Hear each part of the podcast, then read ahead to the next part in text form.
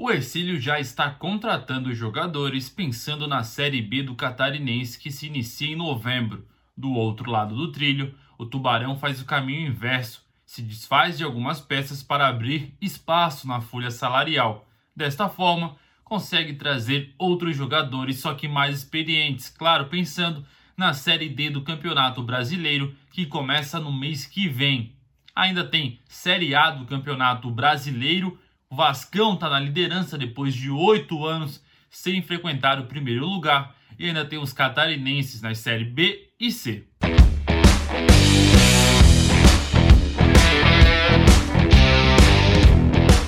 Começamos o vídeo de hoje falando de Ercílio Luz e suas contratações para a Série B. O Ercílio que tem um planejamento de ter até 15 jogadores experientes, 15 contratações para a disputa desse campeonato. E está bem adiantado.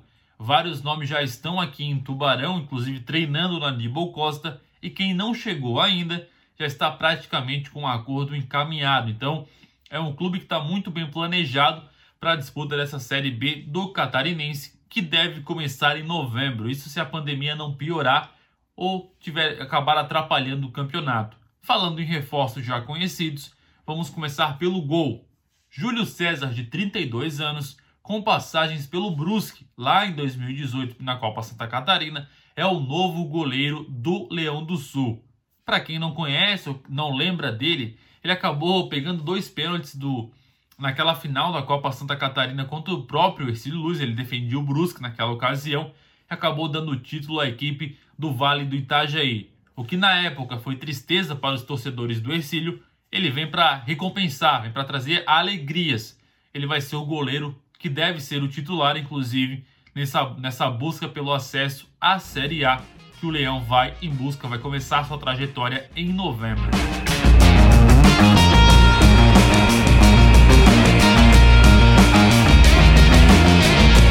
Continuando essa série de reforços que já foram descobertos, que vão disputar a Série B pelo Estilo Luz, um pouco mais à frente da defesa, mas ainda ajudando na marcação, o meio-campo Adãozinho, de 28 anos. Ele vem do Iporá de Goiás, foi seu último clube na temporada 2020 e é um jogador que vem com referências de ser muito aguerrido dentro de campo e vem para esse setor de marcação. Outro meio-campista que já foi descoberto, Matheus Arense, um velho conhecido aqui da torcida do Ercílio Luz e vem para vem mais uma vez, vem em 2020 para ajudar o Leão do Sul a subir para a Série A. No ataque também já tem nomes confirmados. Primeiro, Luizão, atacante que vem do Fast do Amazonas, que disputa a primeira é, divisão do campeonato estadual. Por lá, estava fazendo uma boa temporada 2020, até que a pandemia acabou atrapalhando todo o futebol mundial, claro, obviamente, inclusive o do Amazonas. Ele fez 12 jogos na temporada e 6 gols, uma média muito boa, dá meio gol por partida. Claro que não existe meio gol, mas a cada duas partidas ele deixa a marca dele.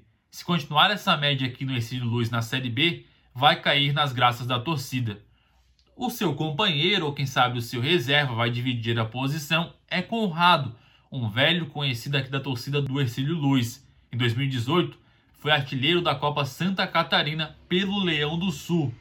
Acabou saindo e foi para o Atlético Goianiense, não conseguiu passar nos exames, enfim. Ele volta para o Ercílio para tentar fazer esse acesso e quem sabe buscar o título que acabou faltando lá em 2018. Um outro ponto interessante que você deve estar se perguntando é: 15 jogadores não são poucos para uma Série B? São, mas o planejamento do Ercílio não é só manter os 15 jogadores que vão ser contratados. O Leão do Sul também pretende subir 10 jogadores da base, sub-20, sub-17, jogadores que estão é, com uma, um certo destaque na base vão subir para compor esse elenco da Série B.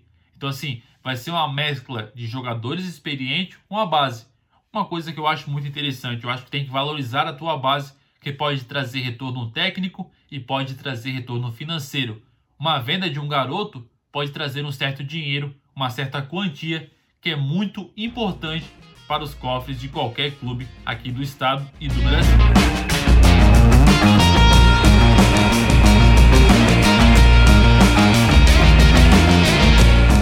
Tubarão também já começou sua preparação para a Série D do Campeonato Brasileiro, que se inicia já no mês que vem, em setembro.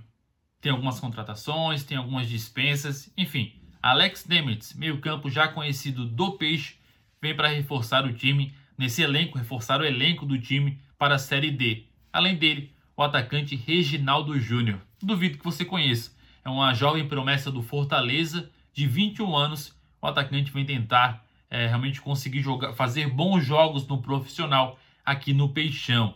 Além disso, tem algumas dispensas, começando por Edinho. Meio campo, cria do Tubarão, fez um bom campeonato catarinense. Apesar disso, não fez gols. Acho que foi a única coisa que faltou para o Edinho na temporada 2020. Foi uma das revelações do Peixe nessa temporada. Tá de saída, tem alguns rumores que vai para Portugal, alguns outros clubes, enfim. Ele ainda não tem um futuro definido, mas realmente vai sair do Tubarão. Outra saída é do Robertinho, um atacante muito querido pela torcida. É, foi revelado pelo Tubarão, teve passagens pelo Figueirense, voltou para o Tubarão em 2020, acabou caindo junto com o clube e está de saída. Ele vai para o Volta Redonda do Rio de Janeiro e quem treina a equipe carioca é Luizinho Vieira, que na época que treinou o Tubarão gostava muito do Robertinho, até por isso pediu seu nome. Além dele, vão ter outros velhos conhecidos aqui da torcida é, tricolor. William Mineiro e Oliveira também são ex-tubarão e estão no time do Luizinho Vieira, o Volta Redonda, que disputa a Série C. Teve um bom início é, de campeonato, teve um bom início da terceira divisão e quem sabe pode ser uma visibilidade para o Robertinho para uma futura venda e entrar um dinheirinho extra na conta do Tubarão. Última saída já anunciada, Zé Vitor, atacante, também cria da base do Tubarão, uma grande promessa da base do Tubarão. Subiu, teve passagem pela Europa, voltou para o Tubarão, mas não respondeu dentro de campo em 2020. Foram 11 jogos e apenas 2 gols. Até por isso está tendo seu contrato rescindido. Ele deve ir para o Marcílio Dias, que também vai disputar a Série D do Campeonato Brasileiro. Sempre bom frisar, é claro, que as informações de Ercílio e Tubarão foram coletadas em primeira mão pelo colega e amigo de Rádio Cidade, César Augusto.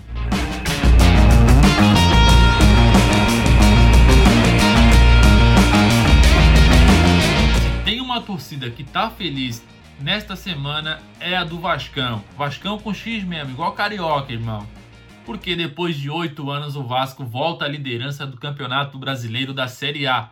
O Vasco tem três jogos, três vitórias.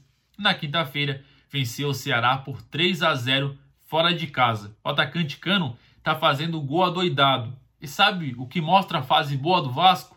Ribamar fez o gol. Aquela velha musiquinha. Toca aí, produção. Ribamar, hoje tem gol do Ribamar. É, o Vascão tem três jogos, três vitórias, como eu falei. Divide a liderança Inter e Atlético Mineiro também tem 9 pontos cada um, como o Vascão, mas tem 4 jogos. E no saldo de gols, o Cruz Maltino leva a melhor, até por isso está na primeira colocação. O jogo atrasado é contra o Palmeiras. Por outro lado, a situação não está tão fácil para alguns times. Goiás e Curitiba, após quatro rodadas, já demitiram seus técnicos. O mais engraçado é que o Goiás acabou perdendo vários jogadores por algumas rodadas por conta da Covid-19. Até por isso não desempenhou um bom papel. E o Coritiba tem um elenco muito fraco. Mesmo assim, é claro, sempre a culpa é do técnico. Então os dois já rodaram e em breve os times devem anunciar novos comandantes que devem ficar à beira do campo. Mas se o Coritiba principalmente não contratar peças, a situação não vai melhorar.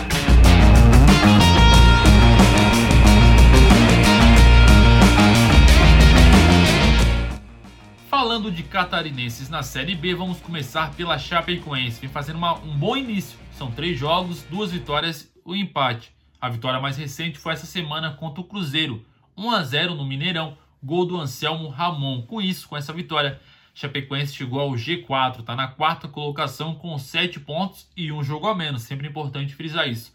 Chapecoense que quer voltar à Série A, ficou um bom tempo na primeira divisão, acabou caindo em 2019. Em 2021 vai querer voltar para lá. É importante saber se vai conseguir manter essa boa qualidade de jogo, pelo menos conseguir manter os resultados até o fim do campeonato e se classificar para a Série A do Campeonato Brasileiro. Já o Havaí precisa melhorar bastante para ficar bom. A situação realmente não é boa, perdeu nesta semana para o Botafogo por 1 a 0 dentro de casa e o resultado ainda foi barato. O Havaí jogou muito, mas muito mal. Está devendo bastante. São três jogos na Série B, duas derrotas e apenas uma vitória. Se quiser voltar para a Série A, vai ter que fazer muito melhor. E o investimento lá é grande. Não chegou nem nas semifinais do Catarinense, não vem fazendo uma boa Série B, até onde o dinheiro resolve tudo no futebol. O Havaí, por exemplo, é um exemplo que dinheiro não é tudo.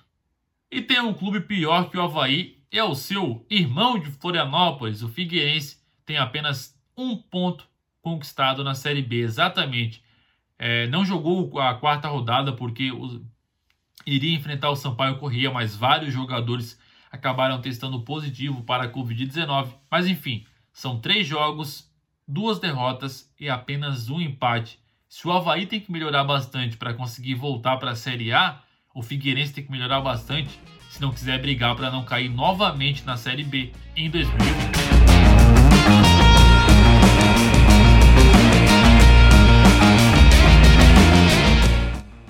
Para encerrar esse giro dos catarinenses pelo Campeonato Brasileiro, vamos falar de Bruscão.